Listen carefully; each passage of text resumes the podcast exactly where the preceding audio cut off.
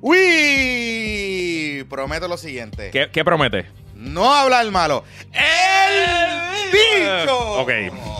Este. Un saludito a, a un... Vamos a hablar de eso, vamos a hablar de todo eso y por qué estamos Ah. prometiendo que no vamos a hablar malo ni decir ni una sola mala palabra en este programa, Y que ya empezamos a hablar malo. Y tengo cositas que vengo a Y ver. como usted no sabe qué va a pasar mañana, usted tiene que asegurarse tener el mejor internet de Puerto Rico. Y ese internet es el internet de nuestros presentadores, el internet de aeronetpr.com, con más de 20 años sirviendo a la comunidad, tanto el sector residencial como el sector comercial. Aeronet tiene las mejores ofertas y el mejor servicio para que tu internet esté siempre on. Para los negocios, tiene el Dual Net Access, es un servicio que combina las dos tecnologías principales de Aeronet, el internet por eh, eh, microondas, que es una antena que ponen en el techo de tu edificio, tu oficina, es el internet que yo tengo en mi oficina y en mi casa. Eh, y también el internet por fibra óptica, combina ambas cosas para si se cae uno, tengas el otro y que siempre tenga la mejor tecnología. Para el hogar es el internet Home 5 de Aeronet con unos precios increíbles y unas velocidades que nunca te van a fallar. Hazme caso, haz como yo, cámbiate al mejor internet de Puerto Rico, el internet de Aeronet. Chequea sus ofertas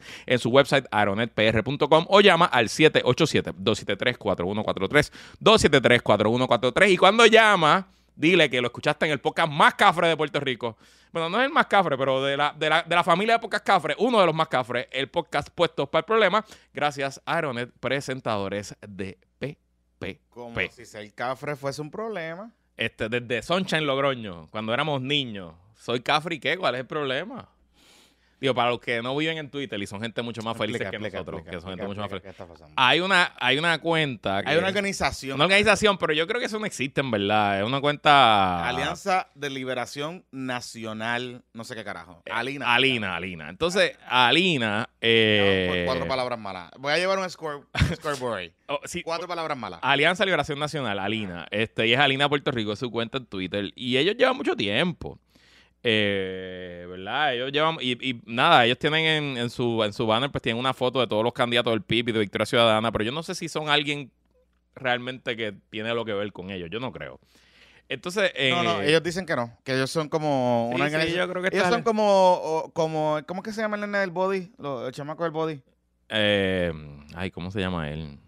El Ah. pájaro del body. Anyway, ellos son como bodies, pero baby boomers. Exacto, exacto. Eso mismo. Son como bodies, baby boomers. Y entonces, pues, el, alguna, por alguna razón, eh, tem- eh, a mitad de semana, decidió tratar de cazar una pelea entre nosotros y Palabra Libre. Que, ok, nítido. Eh, y puso un tweet por la línea de. Luego de escuchar eh, a Palabra Libre, cambié a Puestos para el Problema. Nos dio tiempo. No, no. Nos dio tiempo. Deja ver, deja buscar el tweet Fue exacto. como, eh, fue como así, o sea, el tono fue bien condescending, tipo lo que hace el corillo de la culturetería en Puerto Rico, cuando quieren sonar cultos, pero a la misma vez son unos mamabichos.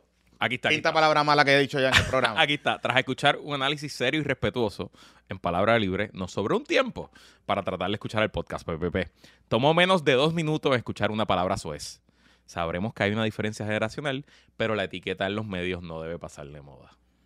Y entonces, pues obviamente, pues nos montamos en la ola del tweet y, y yo le contesté. y le contestamos en la cuenta de PPP y le contestamos en nuestras que, cuentas que fue principales. coordinado con nuestra comunidad. Sí, sí. Y- Y, hubo, ¿verdad? Hubo un, como un análisis de cómo pero contestar. lo, lo pautamos porque el tweet tiene 118.200 views. Por eso. O sea, el tweet Y de nos Alina. pautó- y nos que pautó- el tweet más exitoso de su historia. Y nos pautó a nosotros, así que muchas gracias a Alina. Y bueno, Alina, amigos de Alianza, qué bueno que nos está escuchando. Bienvenido a ti y a toda la gente. El podcast está creciendo de manera increíble. Como el, el Patreon, hoy nos, hoy nos pagamos. Hoy, hoy, entró el depósito directo. Este es el mes que más ha generado. El YouTube está creciendo.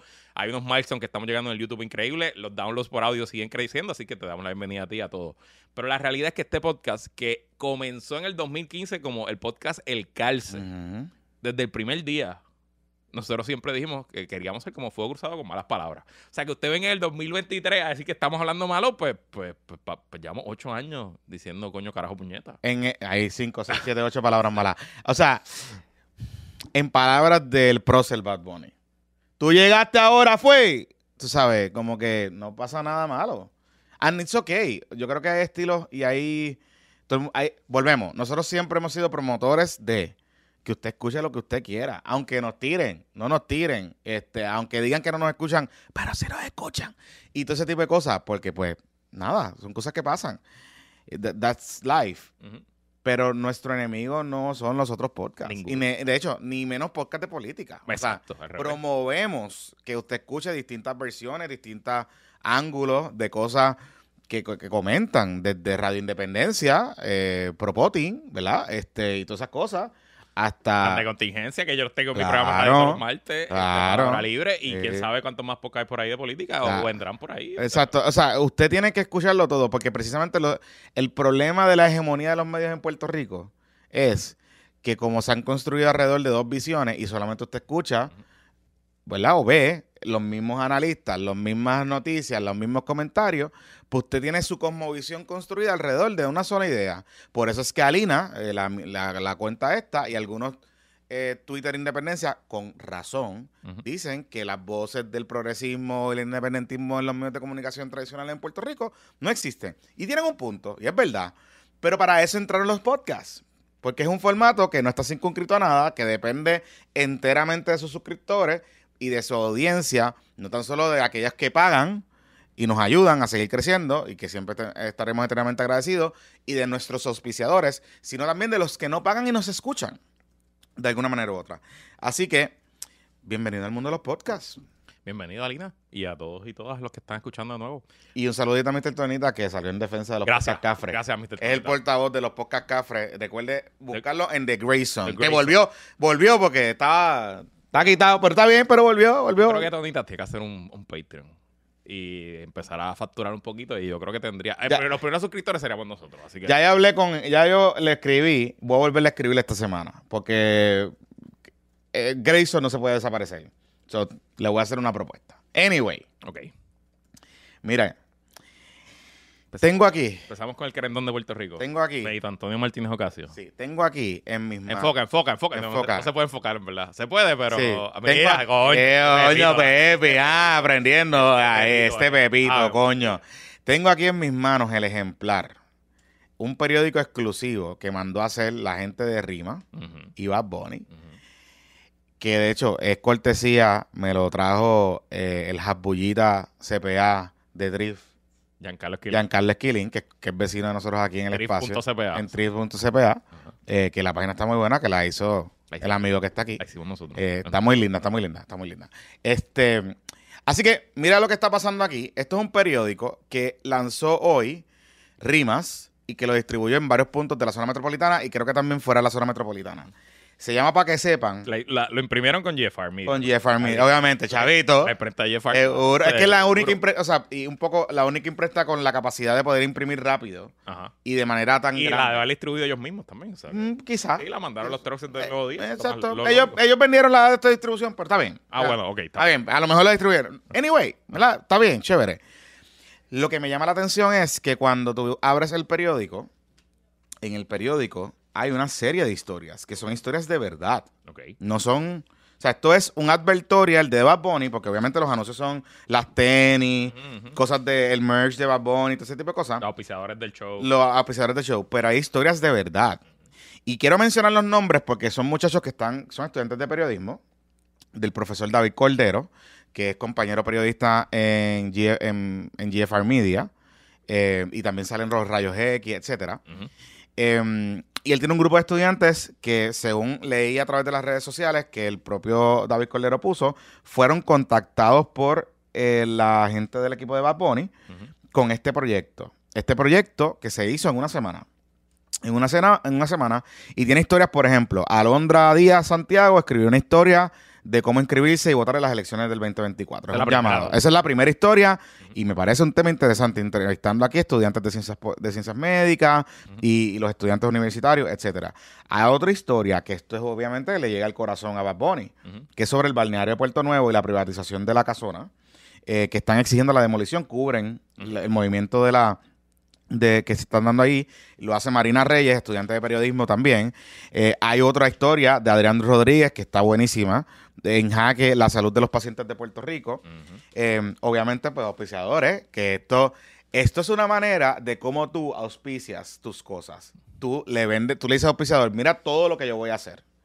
y le Y auspiciar el concierto, auspiciar te doy Eh, y te integro la y cosa. Te integro en mi, en mi pauta del artista número uno del de- planeta. Del planeta Tierra. Y del happening. Ahora mismo estamos hablando de esto. Ellos no nos pautaron, pero estamos hablando de Ah, esto. Y, y eso, eso, eso es parte de la pauta. E- Está cabrón coger un fucking periódico impreso. Está brutal. Está muriendo y decir, aquí está, soy Bad Bunny, eh, soy la nueva escuela y, Y lo, y para colmo lo vendí. y voy a hacer un periódico impreso. Exacto, y lo vendí. ¿Qué cojo? ¿Y cojones? Entonces, hay una historia brutal de Bad Bunny, Benito y el desagüe del lápiz, que esto es de El Caballito Hermes Ayala. Ah, El nice. Mes Ayala. Qué cool, qué Así que, cool. que mezclaron un poco periodistas nuevos con periodistas veteranos, que eso me pareció muy bueno. Y él me está lleva un tiempo colaborando con el equipo de, de- de Rimas y Bad Bunny. Tienen deportes. Ah, sí. Sí, y está auspiciado. O sea, Banco Popular, Anani también está aquí. Ujú, Liberty. Liberty. Acaba Hyundai está, está Tiene puesto. horóscopo. Tiene horóscopo porque a los muchachos, a los muchachos les gustan los horóscopos, a los muchachos les gustan los horóscopos. Crucigrama, Sudoku. Esto es un periódico normal. Esto es un periódico normal. O sea, esto es un periódico buenísimo. Y tienen una sección de deporte que está violenta. Y obviamente de los cangrejeros. Y obviamente de los cangrejeros, que eh, eh, Gabriel Rodríguez Carmona y Laura Vázquez. Vale, vamos a leer este. Es muy Porque, importante. ajá. Los cangrejeros de Santurce apuntan al campeonato de- en el BCN en el 2024. Exacto. Muy, muy importante esta historia. Yo creo que es la más importante del periódico. y, y en, y en la sección de deporte escriben varios periodistas, incluyendo una mujer, Laura Vázquez David, eh, que escribió una historia sobre el baloncesto superior femenino, que está en su etapa Está final. empate la serie. Está en la serie, está buena, está bien buena. Un back to back, ayer, perdi- ayer perdieron en Carolina. Eh, historia de los cangrejeros, historia de eh, César Candelario sobre Grandes Ligas. Y César Candelario también habla del kitesurfing. Ok, ¿Sabes por qué quise hacer este ejercicio de que todas las páginas? ok. Yo llevo en el periodismo quizá 15 años, un poco más. Este.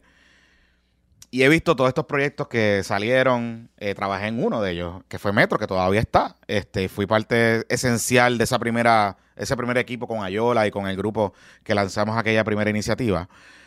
Que nos sacaron una competencia que se llamaba el periódico Índice. ¿Tú, no sé, ¿tú te acuerdas del periódico de Índice? Índice, claro, ¿Te acuerdas? sí, ¿Te acuerdas de Índice, verdad? Que era como que para Millennials Ajá, y John ajá. Millennials y los Yuppies. ¿Te acuerdas? ¿Te acuerdas el, Pues, el planteamiento? logo era IM en verde. En, ajá, y, era, y se distribuía gratis, Ajá. y era el nuevo día y todo ese tipo de cosas. Ajá. Esto que acaba de hacer Bad Bunny en conjunto con David Cordero y los estudiantes de eh, periodismo de la Universidad de Puerto Rico es lo que se supone debió haber hecho Índice desde que salió. Esto, estas historias. Historias relevantes, pertinentes, no changuería, no estupideces, no chiquitear a las audiencias. Porque lo que hizo Bad Bunny fue, esto es, un- esto es algo comercial, Corillo. Esto es corporativo. Esto no aquí hay aquí hay pautas, aquí hay anuncios. Esto no es una changuería por hacerlo. Esto no es un proyecto, no es un pet project. Esto es un proyecto de verdad. Y un proyecto editorial con consistencia y sustancia. Obviamente esto no va a volver a salir.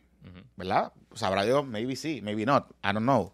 Pero esto es un proyecto que con par de páginas, como lo ha hecho Metro, como lo ha hecho el mismo vocero cuando se transformó, se mantienen relevantes para las audiencias, indiscutiblemente sea un papel o no. Y Bad Bunny, con estudiantes de periodismo, con una clase de periodismo, demostró cómo tú puedes hacer contenido atado a tu marca. No nos estamos distanciando de la marca, atado a tu marca y que resuene con las audiencias. Y que sea relevante para las audiencias. Y no solo que sea relevante para las audiencias, que sea relevante para los anunciantes. Así que a todo, esto es, esto es un mensajito a toda esa gente que se canta eh, asesores, consultores, eh, que promueven di- distintas teorías, así sea con contenido digital o con contenido de medios tradicionales, de cómo hacer contenido atado a las audiencias y monetizarlo. Y sacarle chavito. Y qué mejor que darle la oportunidad a estudiante de periodismo. Uno cuando es estudiante de periodismo que cree su byline. Claro, seguro. Me Y- imagino que es un momento bien cabrón para cualquier. Pastor Nene. seguro. Sí, de hecho, algunos de ellos nos han escrito a través de las redes sociales. Tremendo trabajo. De verdad que sí. De verdad que sí. Este. Y es otra de las cosas, de las muestras de, la- de lo grande que es Bad Bunny a veces. O Y en verdad que el tipo. Pues, seguimos aquí en el segmento de Mamadera Bad Bunny. eh, perdón, Rocky de Kid. Eh, Eh, número eh, pero siete. más allá de. Más allá de. más allá de su talento musical y su producción musical, en verdad es que él y su equipo tienen. Tienen el marketing bien mangado. O sea, piensa, piensa todas las cosas que ellos han hecho desde cuando revivió a la Comay para su primer concierto. Ya no te duermas, ¿te acuerdas? Ah, no te duermas. Este, y ahora, cuando el año que él, él supuestamente no iba a sacar nada, que no iba a hacer más conciertos, y vendió el Coliseo en dos horas, este, estuvo, tuvo a todo el mundo ayer esperando el jodido disco. En el Zoom anoche hicieron un listening party ilegal eh, que tú y yo ya nos habíamos quedado dormidos. Ellos, ellos abrieron un Zoom nuevo para escuchar el disco. Yo tumbé Zoom porque me quedé dormido dando bibi y cuando de momento me levanto y escucho que están hablando, yo no sé qué carajo, Sí. y pues lo tumbé. Mala mía. Este- O sea, saludito a todos los que se quedaron hasta los que se dieron el Zoom y los queremos Sí. y los amamos. Ya obviamente nosotros pues estábamos eh, no rendidos, eh, rendidos. rendidos. Este, Pero ese último vive Estefan medio duro. Ajá. y entonces hoy decidió también sacar un periódico. Un periódico. ¿Y escuchaste el disco? Escuché parte. Yo nada más, yo ya me he escuchado dos canciones. Sí, escuché no- parte. no pero la primera canción, que creo que es la canción más maestra de ese disco, que es Nadie Sabe, me parece que se llama la canción. Es una, es una canción que tiene vibes de Kanye West, de Residente. Es como esta declaración de, de donde él está. Digo, nosotros ya somos un poquito más mayorcitos, ¿verdad? Pero Bad Bunny está entrando en los 30. Sí. Y hay etapas en las vidas de, de todos nosotros que, pues, pues, esa transición de ser adolescente a la adultez a los 21, ser eh, adulto, John Adult, que usualmente empieza, eh, va de los 21 a los 30 y así sucesivamente, pues él habla de dónde él está y de lo que él quiere hacer de ahora en adelante. Un poco validando lo que él ya había presentado en, en Yo no hago lo que me da, yo hago lo que me da la gana, que era como que un CD, o sea, un, un CD, un álbum de una producción que hizo lo que se los cojones. Pero si usted conoce a Bad Bunny desde el lado comercial, digamos, en sus últimas dos producciones, este sí no necesariamente le va a encantar. Porque es bien trap. ya. Eh, está bueno, o sea, no está mal. Yo creo que está súper bien. No lo he escuchado completo. Pero eh, es bien trap. Es bien trap. Y obviamente tiene un montón de referencias locales. Habla de Tego, habla de. Creo que mencionó Ojeda también en una de Entiendo las. que tiene a Tego todo. O Sí. con sampleo o lo tiene. Sale de Sale- repito. Con En la, con John Mico. Y habla de Ojeda, le dirá Rocky de Kid. Eh, tiene un par de cosas. Y, y eso no siempre, ¿verdad? Este, que hace a, a la. ¿Verdad? La, a la dinámica particular del de noventoso, que es siempre su, su core. Así que, si usted. O sea, se lo advierto. Si usted es un fan de Bad Bunny desde Un Verano Sin Ti. Y yo hago lo que me da la gana. Quizás este CD no le va a gustar. O sea, quizás este álbum no es su jam.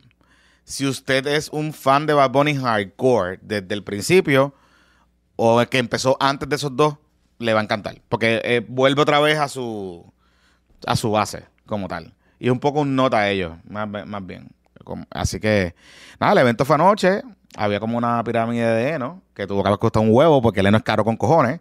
Él Este, bajó un Rolls Royce. y él bajó un Rolls- Pero en la pirámide no lo que estaba era el corillo de él. el correo de Pana, la gente de Rima, los auspiciadores. eso era lo Ah, que- ¿sí? Sí, eso era lo que estaban sentados allí viendo el show desde allí. ¿Y cómo tú te sentabas en la pirámide? ¿Te sentabas en los...? no, yo- era como, tenía como unas barandas, estaba ah, ah, ok. No sé si tenía silla, pero A veces había seguridad. Había, por lo menos de los stories que vi. había seguridad, había seguridad. había seguridad, sí. Ah, porque no te vas a caer. No, no entiendo que había como unas barandas y eso. La- yo creo que el no estaba decorativo. Yo creo que el no, Ah, ok. no, no hacía ningún rol estructural. Yo presumo que había o unos bleachers o algo que entonces adornaron con el heno, porque. Eh, Por eso. Ah, eran cago. los invitados especiales y los auspiciadores y. Exacto. Ajá. Eso. Pero muy probablemente son Y filmados por y la Rima. gente de Rima, Sí, sí, la gente de Rima.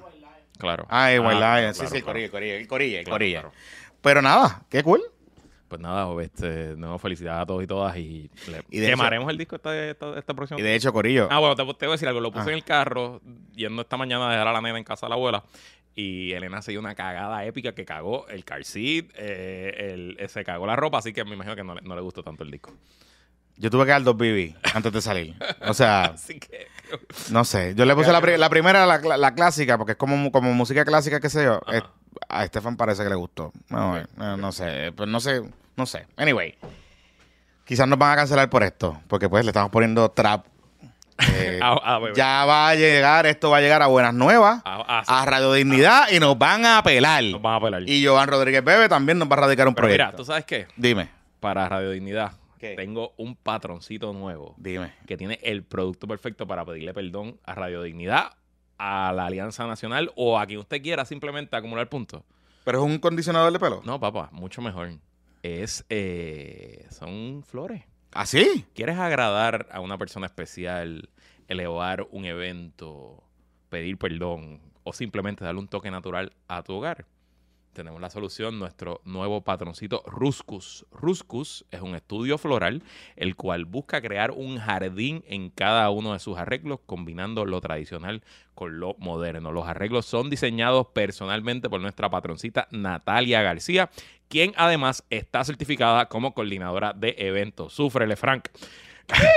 comprar, comprar flores no tiene por qué ser complicado, así que comunícate con Ruscos y explícale lo que deseas, cuál es tu idea, cuántos puntos tienes que acumular y cuál es tu presupuesto y ellos te llevarán de la mano trabajando de forma personalizada para presentarte alternativas que se ajusten a tus necesidades. Ruscus ahora mismo cuenta con servicio de entrega desde San Juan hasta Fajardo o los puedes visitar en su flower shop ubicado en el edificio 103 calle Palmer en Canóvanas. Oye, otro patroncito en Canóvanas. Eh. Papi, El ecosistema de Canóvanas. Así que edificio 103 calle Palmer en Canóvanas, que está conveniente ubicado en el casco de Canóvanas al lado de un estacionamiento municipal, el cual está disponible para los visitantes. Para más información los puedes conseguir en Facebook como Ruscus, es R-U-S-C-U-S, Ruscus, en Instagram como Ruscus by NG o en su número de teléfono al 939-408-7809, 939-408-7809. Piensa en flores, piensa en Ruscus.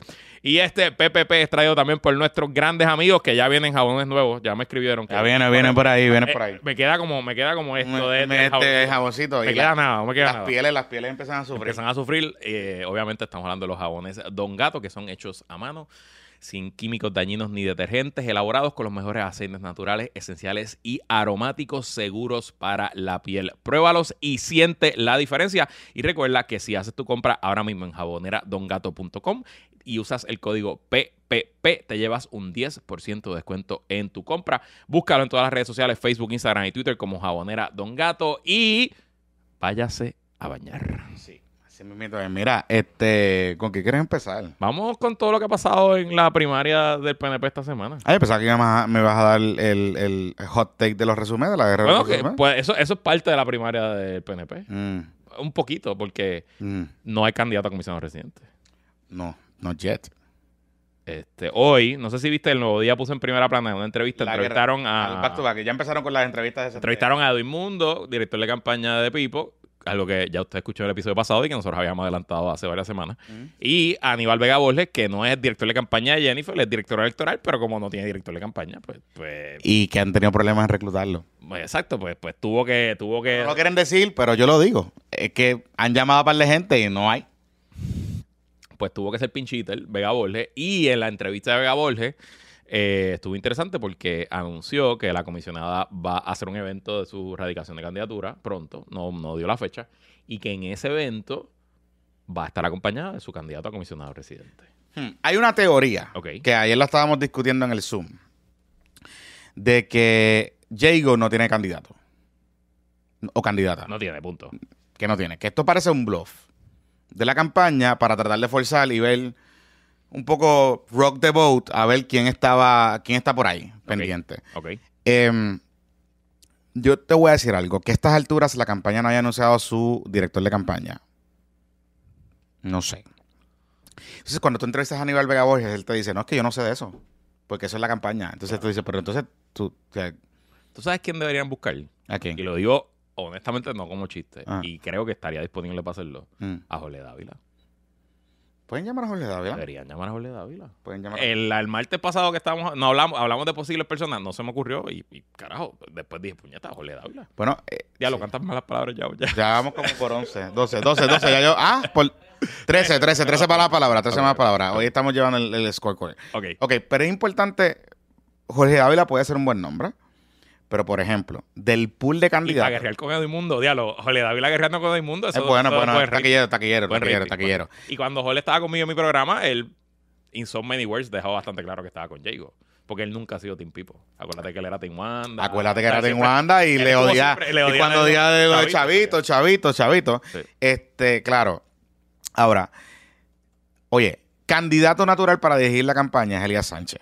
Y vamos a hablar claro, Obvio, vamos a hablar claro. claro, o sea, aquí claro, ¿sabes? sin duda. No nos vamos a, vamos aquí a ponernos, vamos a ponernos claro, Corillo. El candidato para dirigir esta campaña, En cuanto a experiencia. en cuanto a experiencia, a correr campañas exitosas, dinero, sí, sin duda. es Elías Sánchez. Sin duda. Punto. Ah, que Elías está marcado y que es tóxico. Bueno, pues, esa es la que hay. Pero para dirigir esta.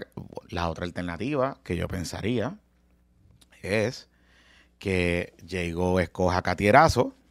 Ujú. Porque si Elías está ya en la campaña, como se dice, y Valerie, pues que coja a Catierazo y que Katy le corra la campaña. O sea, que sea la. la ¿Cómo es? La, la, la, la- que está al frente.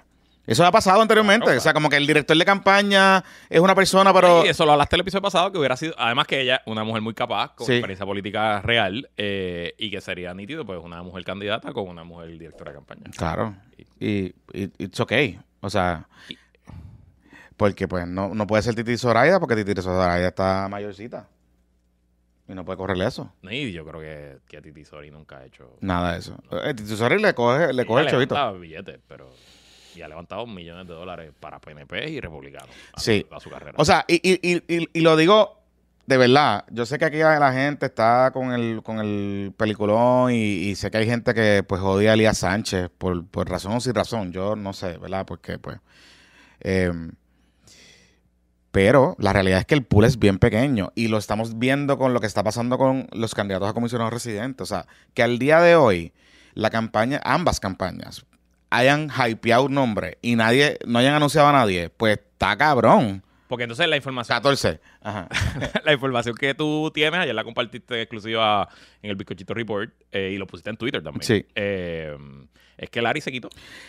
Parece que Larry está quitado. O sea, que nunca estuvo... No, él estuvo, sí lo consideró. Lo consideró y, y se inclusive tengo conocimiento de que había montado un grupo de trabajo que se había convertido como una especie de comité exploratorio Ok. para empezar a armar la cosa, etcétera. Ok, Eso estaba pasando tras bastidores cuando se le hizo el acercamiento. ok. O sea, si eso pasó ahora, Alguien cercano a él mm, me había dicho hace como tres semanas que, que iban para adelante. que a mí también me, eh, o sea, Por eso que me sorprendió cuando... el tú- cambio, el cambio fue en estos últimos días. Y lo que me dicen es que la intención de Larry Selhammer sigue ahí. Que no es una cuestión de él, ok. como se pensó, o como ayer personas me escribían. No, no, no es una cuestión de él. Es una cuestión de que parece ser, parece ser, que Tim Pierluisi está replanteándose si van con plancha o no. Ok. Y un poco porque aparentemente hay un entendido dentro del equipo de Pierluisi de que Jennifer no tiene candidato. Ok. Y si es así, pues que no se tirarían con plancha. Entonces dejarían que los PNP decidan. Exactamente. Pero Vega les digo que tienen candidato. Está bien, pero yo, o sea, ¿Y quién pudiera hacer ese eso es lo que te digo. Yo he hablado con un montón de gente, con un montón, o sea, si ellos tienen un candidato o candidata, es el secreto mejor guardado en la historia política de Puerto Rico. Digo, pero aquí nos tiramos de pecho hace par de semanas y dijimos Jorge Santini. Pudiera ser. Está bien, pero, pero vamos a asumir que sea Jorge Santini. Que Jorge Santini creo que no es.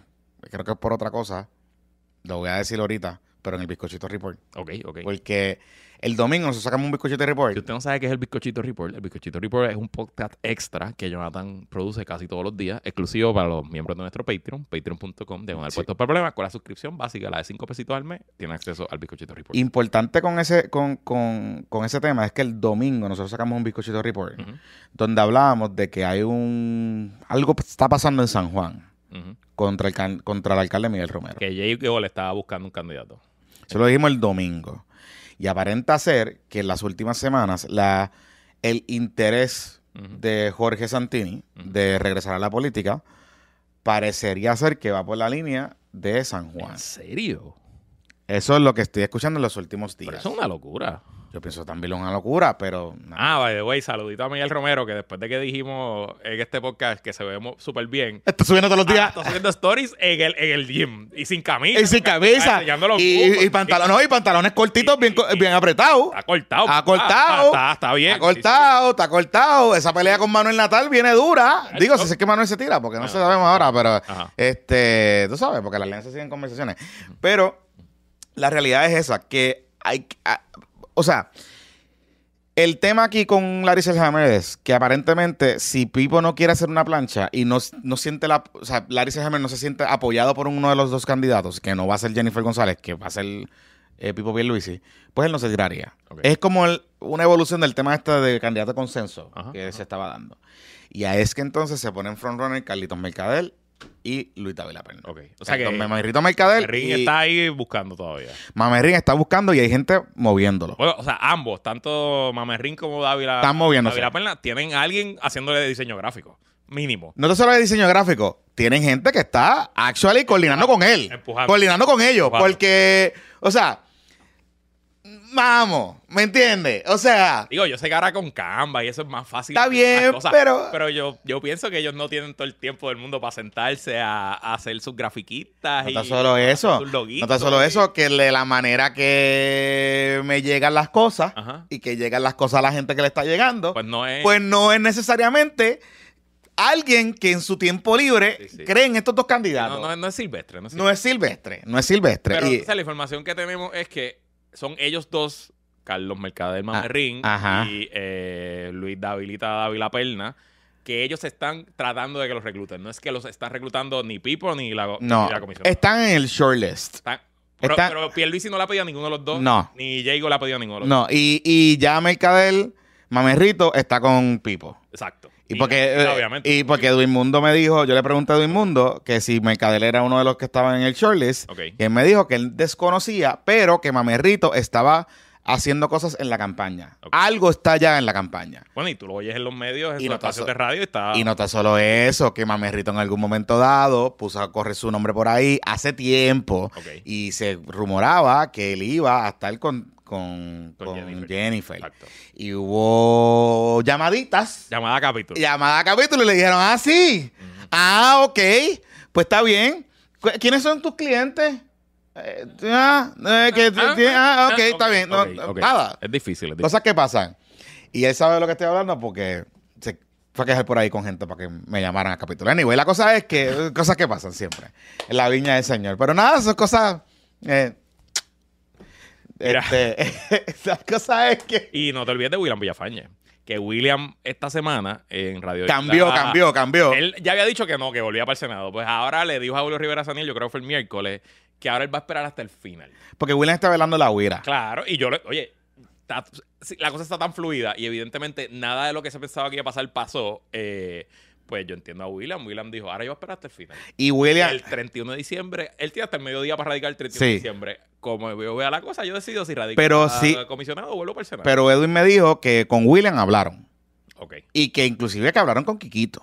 Sí. Que Pipo habló con Kikito. Ya, eso sería. Eso sería un turn. Un de pick la- up. eso sería de la lucha libre ahí, Hulk Hogan cambiando. o sea, Exacto. Eso sería. Hablaron con, Kiri- con Kikito, con William y con Larry. Ok. Este. Hijo de inmundo. Sí, sí, sí. Que, habían, que él le constaba que habían hablado con ellos, que se le había hecho un acercamiento. Con el general Reyes no hablaron. Con el general Reyes se habló, Pero el gobernador dijo que él no había pero, pero no. Ok. No. Eh, lo que pasa es que ahí, qué bueno que traes el tema del general Reyes, que se fue como un medio yoripar esta semana. Ajá, ajá. Cada vez más estoy convencido, hablando con un par de gente, que el general Reyes nunca fue un candidato Ujú, frontrunner. ujú, ujú. El general Reyes era alguien que sonaba y que había interés, pero ninguno de los dos equipos estaba como que muy, como que chévere, pues está bien, Ok. it's okay. Ok. Si te quieres tirar, tírate, pero Ajá.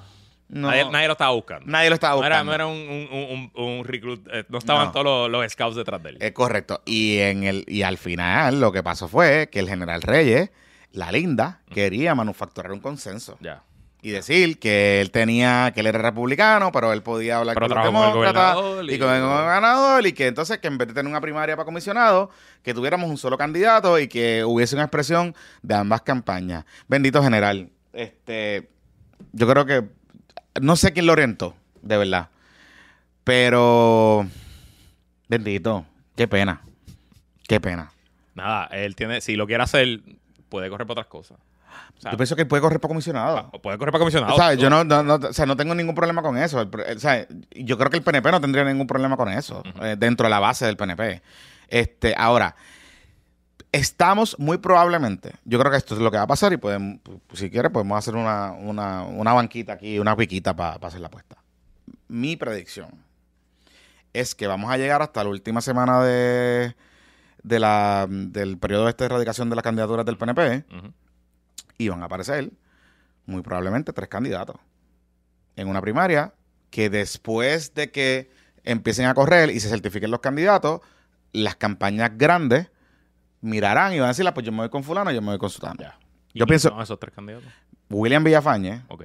porque William sabe que en una primaria donde él tiene, donde él vaya a competir con más de tres candidatos, él tiene una alta probabilidad de salir. Él tiene mayor factor de reconocimiento que Dávila y que. Exacto. que son, si son Dávila y, y Mercado. y Mercadel. Este, eh, él lleva en el PNP, toda- digo, todos llevan toda la vida, pero él fue secretario general, presidente de la juventud, secretario de la gobernación. La base la conoce más. O sea, Lo va- la base la conoce más. Este, y, y, y, es un team Ricky. Y es Tim Ricky. Que si Ricky mañana tuitea y a Tri, Ujú, pues ya la iglesia se va, se va para allá. Ya, buen punto. Está Mamerrito, Carlito Mamerrito Mercadel. que tiene, que lleva en televisión cuatro años. Mamerrito de los tres creo que es el menos favorecido. Puede ser. Porque tiene unos altos negativos por el tema de. Sé que dentro del Le va a PNP costar le va a costar lo de Joan. Lo de Joan le va a costar. Le- y sé Claro. que hay un tema de que aparentemente ellos están de nuevo. O sea, no sé, los han visto juntos No. compartiendo, no importa, pero está bien. Pero, pero- pero sé que eso es un tema. Lo van a usar en su contra. Claro. El tema del revolú con lo del hijo, la hija y todo ese revolú. bla, bla. O sea, lo que, lo que pasó en la Comay. Y todo ese tipo de cosas. Así que es un tema que hay, eh, hay unos negativos que Mamerrito, que son fáciles de manejar, pero Mamerrito tendría que superar demasiado. Eh, ahora, Mamerrito sí tiene el favor de la administración.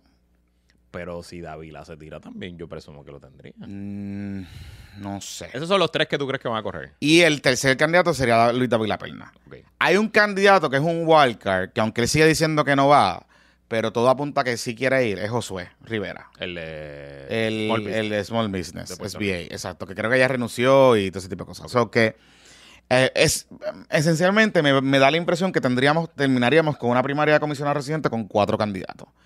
Ninguna campaña apoyando a ninguno, por lo menos, eh, o sea, explícitamente, y sí que las campañas calibrarían una vez los cuatro candidatos se certifiquen a quién van a apoyar. Yo me imagino que eso es lo que puede pasar. Este, a menos que aparezca algo por ahí del desfile que no estemos viendo, pero es que realmente nombres que te añadan no hay. O sea, nombres que le añadan al- a, ambas campañas sin que les resten. O sea, porque, por ejemplo, Jorge Santini, Jorge Santini lleva un montón de tiempo fuera de la política Claro. y tiene unos altos, yo Claro. puedo presumir que todavía tiene unos altos negativos. Este, o sea, no sé, no lo veo, no lo veo como un candidato fuerte. Pensaría, qué sé yo, este, Tomás, pero Tomás va para el Senado, Tomás no. este, Tomás no va. Hay que saber inglés para hacer- Por eso, por eso te digo, o sea, no veo a más nadie, no veo a más nadie. Además, nadie ha mostrado interés. Pero fíjate, es interesante y por eso es que entra todo el tema de la guerra de los resúmenes y, y la candidatura de, eh, de Pablis. de, de Pablo José. Pablis, no mires mi apellido. Pablo, no mires mi apellido, eh, Hernández Rivera, porque típicamente el puesto de comisionado residente en el PNP es un puesto muy anhelado. Es un puesto donde usualmente hay fila para que los candidatos corran. Este, y piensa, los últimos gobernadores PNP que fueron primero comisionados residentes, Luis Fort- digo, no, Ricky Rosselló, pero Luis Fortuño eh, ¿Y Pipo? y Pipo. Pedro Rosselló, padre, corrió primero para comisionado residente en el 88 con, con Baltasar Correa del Río y después corre para gobernador y es electo gobernador en el 91. Sí, es un stepping stone. Y acuérdate que pues, si tú crees en la estadidad, pues que mejor que ir a hacer cosplaying de la estadidad en el Congreso, ¿no? Entonces, Claro. entonces pues la, la realidad es que como el PPD ya resolvió su asunto y tiene un candidato fuerte, guste a quien le guste, pues un poco yo creo que está poniendo a pensar a la gente. Y claro, mm, eh, Mamerrito y Luis Dávila, incluso William Villafañe, pues no tienen nada que perder porque son jóvenes y están empezando. Pero una figura establecida que diga, diablo, tengo que ir a hacer, a hacer campaña. Primero una primaria que va a estar cabrona, porque Y larga, porque es porque- larga. y costosa, porque voy a tener que pelear con, con Team Jago y Team Pipo y todas las cosas que genere, eso va a estar cabrón. Para después de que yo termine esa primaria el 5 de junio, tener que levantarme al otro día a pelear con Pablo José, que ya tiene 300 mil pesos y que probablemente para esa época va a tener ya un millón de pesos en el banco, pues, pues está, está complicado. Eh, y Te voy a añadir un nombre que sigue sonando, pero yo creo que es porque él lo está poniendo a correr. Pero parece que a la gente le gusta. Roberto Lefranc Fortuño. para comisionado, y ese podría ser Team Jago, porque ese está ahí mingo con Jago. Fíjate, fíjate. Y recuérdate algo, tú tienes que, o sea, el PNP tiene la. Eso que- añadiendo lo que tú estás diciendo, el PNP tiene ahora mismo en contra es. O tiro un candidato, o sea, o me voy contra experiencia contra inexperiencia, digamos, Larry Selhammer, candidato aprobado, Ah. veterano, versus Pablito José. O me voy Joven jóvenes. contra joven. Jóvenes contra jóvenes. y Genera- entonces, nueva generación contra nueva generación, nueva generación. Este es como que el, el new bipartidismo. te diría que, digo, obviamente, que, que, que Lefranc haga lo que quiera. Lefranc ya tiene comité organizado aquí. Ujú. contador electoral, eso lo puede cambiar, pero... eh, No estaba definida la... la- Por eso. Pero que... Sí, pero si va comisionado, tiene que cerrar este y abrir uno del FEC. eh, porque es una carrera federal. Eh, pero entonces eso hasta yo creo que será hasta bueno para Pablo porque los dos tienen el mismo apellido. O sea, el argumento de que Pablo es- está ahí por ser Claro, el sobrino de, pues... claro, claro. Por ser el sobrino de. Claro, eh, y está, está bien, pero, pero en, una prim- en, en una primaria, si es cara jóvenes, Lefranc, dentro de la... de- inclusive, o sea, el desastre del chiquestadismo y de la delegación chiquistadista, a Lefranc le beneficia porque es el único de esa delegación que hay, hay algo, ¿no? Tú tienes un, hay algo ahí, o sea, que, que el chamaco eh, está bien presente, que está bien metido en las cosas, todo ese tipo de cosas. Yo pienso que hace las cosas bien, dentro de todo. O sea, él comunica bien, él es guapo, o sea, como que no es un tipo que añade. No sé, vamos a ver. Eh, puede ser que pueda salir desde left field. Y puede ser el candidato misterioso que, ya está- que, que Tim Jacob esté considerando Puede ser. que lo tenga amarrado, como Lefran está fuera de los círculos de, de todo el mundo, pues nadie lo está viendo. Y puede ser candidato y seguir cobrando sus sus También. Na- nos, nos afecta, porque no tiene problema de, No. o sea, no tiene problema de cabildo, no tiene problema El de no cliente. votar. El gobernador no puede votar. El gobernador no puede votar. Porque la otra puede ser Soraya Buxó. Pero Zoraida y Zoraida es vaga.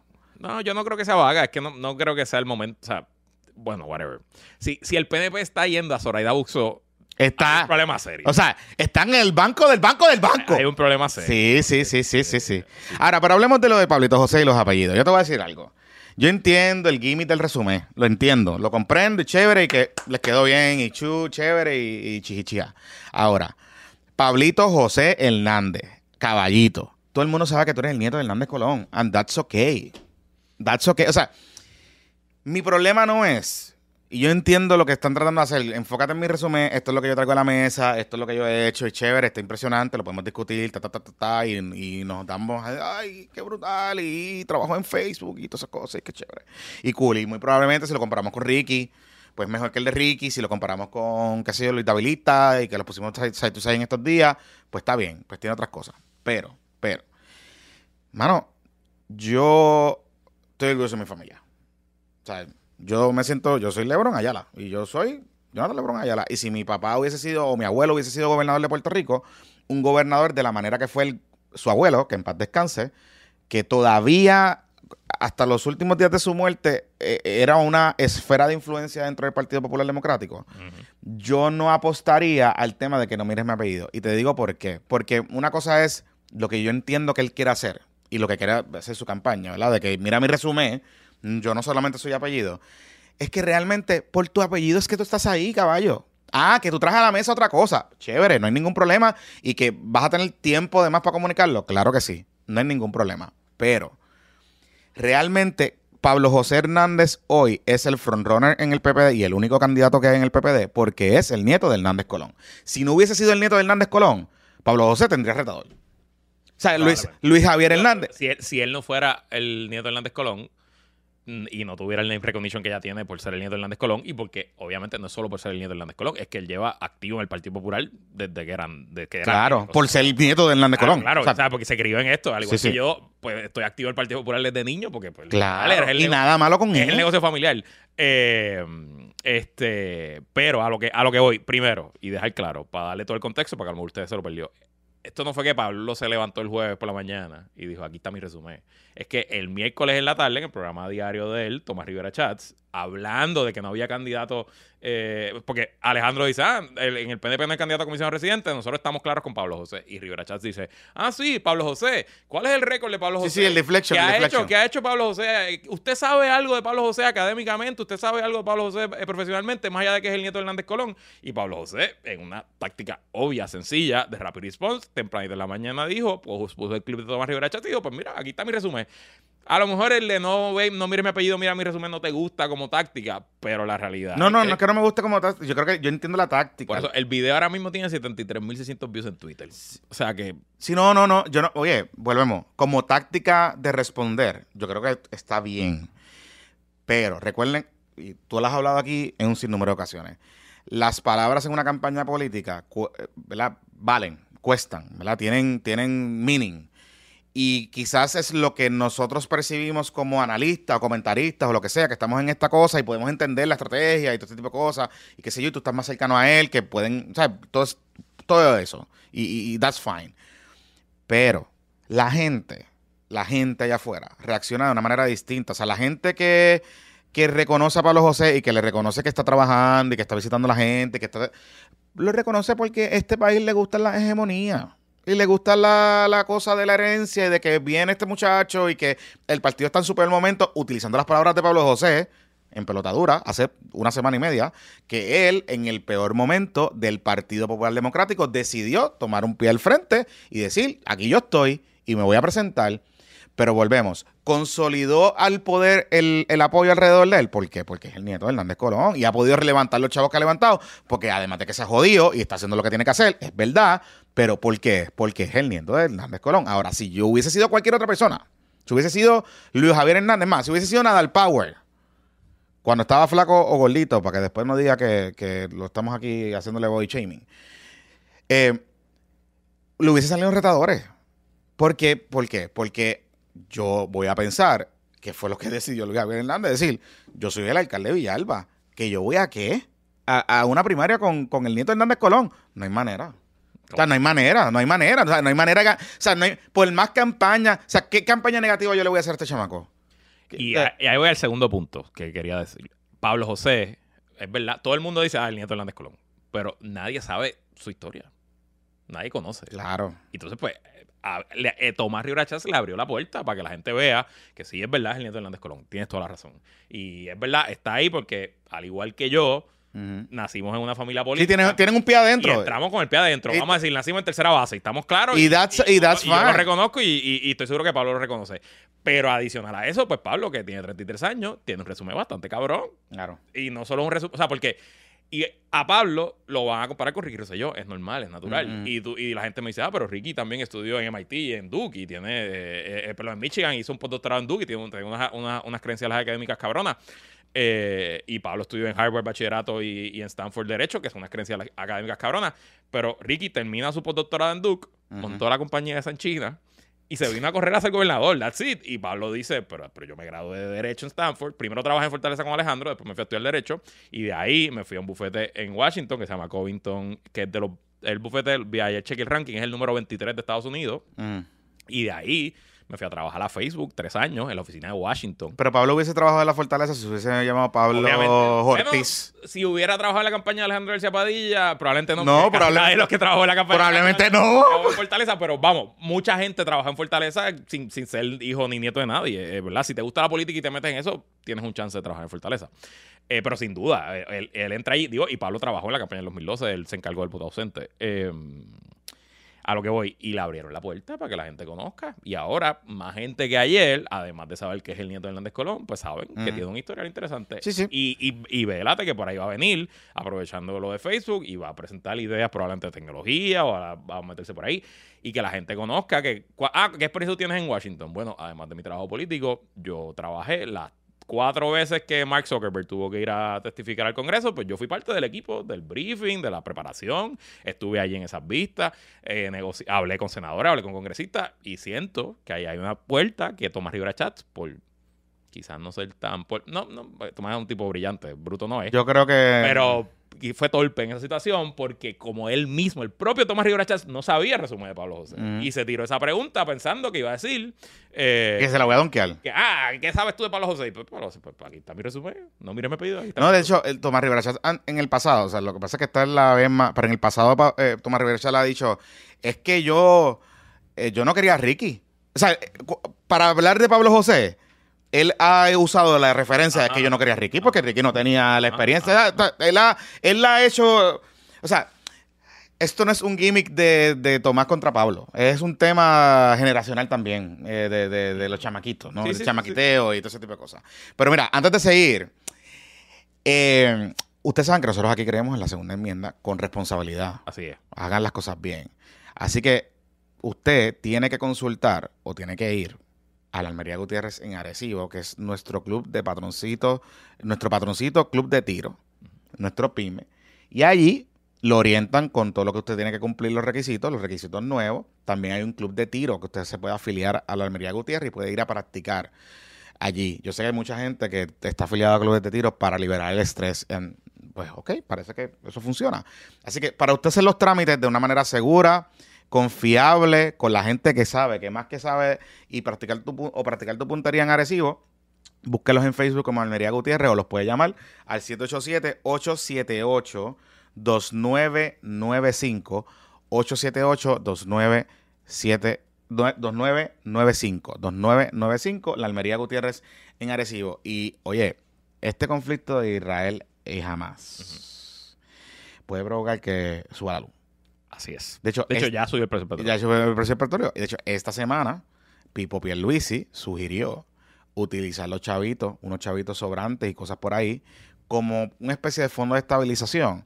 Un poco mm, en la línea de lo que la comisionada estaba planteando, aunque me explicaron eh, el amigo Cristian Sobrino de la Trinchera de que es distinto porque serían unos fondos sobrantes, excedentes del Fondo General o de los fondos federales. Pero si usted no quiere estar ¿verdad? a la merced de los políticos, va a tener que considerar buscar placas solares. Y buscar placas solares es. como un negocio medio extraño y medio confuso porque hay un montón de cosas pasando. Mucho truquero por ahí. Mucho truquero por ahí. Y si usted quiere estar y saber y conocer y que no lo cojan de zángano, que no lo cojan de zángano, nosotros le recomendamos que usted llame a José Vázquez de Winman Homes. Winman Homes es una compañía establecida, lleva muchos, muchos, muchos, muchos años y le ha puesto placas solares a mucha, mucha, mucha, mucha, mucha gente. Es líder en este mercado, inclusive desde hace más tiempo de que se pusiera sexy la energía solar. Así que José Vázquez es un consultor de Winman Homes que lo va a ayudar a usted a identificar cuáles son las necesidades para su hogar. Es importante que usted se oriente sin compromiso. Lo puede llamar. Lo puede llamar o textear al 787-629-8657. 787-629-8657 para que usted se oriente de qué es lo que necesita para su casa y no se vaya a lo loco por ahí a comprar eh, placas solares eh, al garete, porque me pas- he hablado con gente que ha comprado cosas o que no le funcionan y no le cubre toda la casa o que es demasiado para lo que tienen en la casa y lo que necesitan eh, y pagando de más. Así que llama a, Winham- a José Vázquez de Winman Homes, él lo va a orientar sin ningún compromiso y le va a decir, le va a decir lo que usted necesita para su plaquita y agarrarse su chavito. Mira, Luisito, ¿qué tú quieres hablar ahora? Bueno, tenemos todavía un par de cosas de- del PNP. Eh, esta semana, ayer primero hubo una reunión en, en San Sebastián. Del Comité. Municipal del PNP en San Sebastián y allí fue hasta la gata. Ahí estuvo todo el mundo. O sea, habían, qué sé yo, no sé cuán grande era el salón, pero más de 150 personas había. Estaba lleno. O sea, estaba, estaba repleto y obviamente pues el PNP allí mostrando eh, Mollerito. mollerito. Te digo algo. Javier Jiménez daba unas pelas asquerosas en San Sebastián, pero San Sebastián no es PNP. No. De hecho, Charlie ganó en San Sebastián, Sí. eh, si no me equivoco, y creo que Aníbal ganó en San Sebastián, no sé, puedo buscar el teléfono. O sea que obviamente allí va a pasar algo. Eh, en el PPD se rumora que el candidato va a ser el representante Layito, que es representante Layito. de San Sebastián, Isabela y Aguadilla. Este, entiendo que va a haber, entiendo que no va a haber primaria por el PPD, eh, así que eso está corriendo. Pero eso se da en el contexto de que el vocero el lunes o el martes, no lo hablamos en el episodio pasado, Mm. entrevistó a Edwin Mundo y ellos ya proyectaban que van a tener primaria en 31 pueblos. Eso dijeron.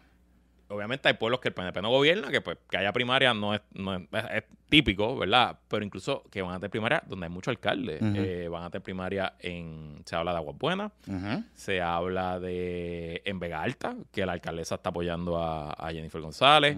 Este Y en Vega Alta, que la alcaldesa es prima de Bad Bunny. Exacto. Ah, ¿verdad? Sí, familia de Bad Bunny. Ok. O, o, o- o tía, creo que es algo así. Wow, no sabía. Sí, sí, sí, interesante. Este, yo, yo puedo decir porque, porque conozco la zona en Aguadilla, va a haber primaria. De hecho, Yanit Cerizarri anunció esta semana ¿Ah, sí? que va a correr de nuevo, así que. ¿Tú sabes dónde va a haber primaria? ¿Dónde? En Mayagüez. En Mayagüez hay tres mujeres corriendo. Y hoy, a la primera hora. y hoy Dávila Colón, el viernes, estamos grabando el viernes, Dávila Colón zumbó un tweet por la mañana con lo de, con creo que uno de los periódicos, diciendo hay mujeres líderes estadistas y no es Evelyn Vázquez. Eso que hay como un movimiento de tumbarle la cabeza. cuentan de Mayagüez Politics que nos habló nuestro, nuestro patroncito mayagüezano en hace varios Zoom que una de las candidatas corre como que la- el equivalente a Noticias Ponce de Mayagüez. Ah, ok. O sea, que es la esposa del que corre esa página. O sea, que, es alguien que- que tiene, que ya tiene alcance y, que, y que la gente lo conoce. Y que supuestamente es como que la página que más duro le da Guillito y, y a la administración municipal. Este, así que sin duda, las peleas están casadas a, to- a todo nivel y. Yo no sé, honestamente, yo, yo, yo sé que la estrategia de Evelyn Vázquez es como un poco de rehabilitarse, de, de convertirse en esta otra cosa. Pero yo no sé, qué- o sea, yo no sé. El elector de Dulces Labios, que es un barrio allá en Mayagüez, Ajá. si va a pensar que Evelyn Vázquez fue a Harvard o no, a dar una Y conferencia. el elector de, de Dulce Labio conoce bien a Evelyn Vázquez. Por O eso. sea, ella, no es, ella, ella es un known entity en el pueblo, ¿no? Y no solo eso, que a mí me decían que cuando ella era senadora, ella no estaba necesariamente presente allí. Que ella sí aparecía y qué sé yo, pero que no, no estaba. O sea, no la veían.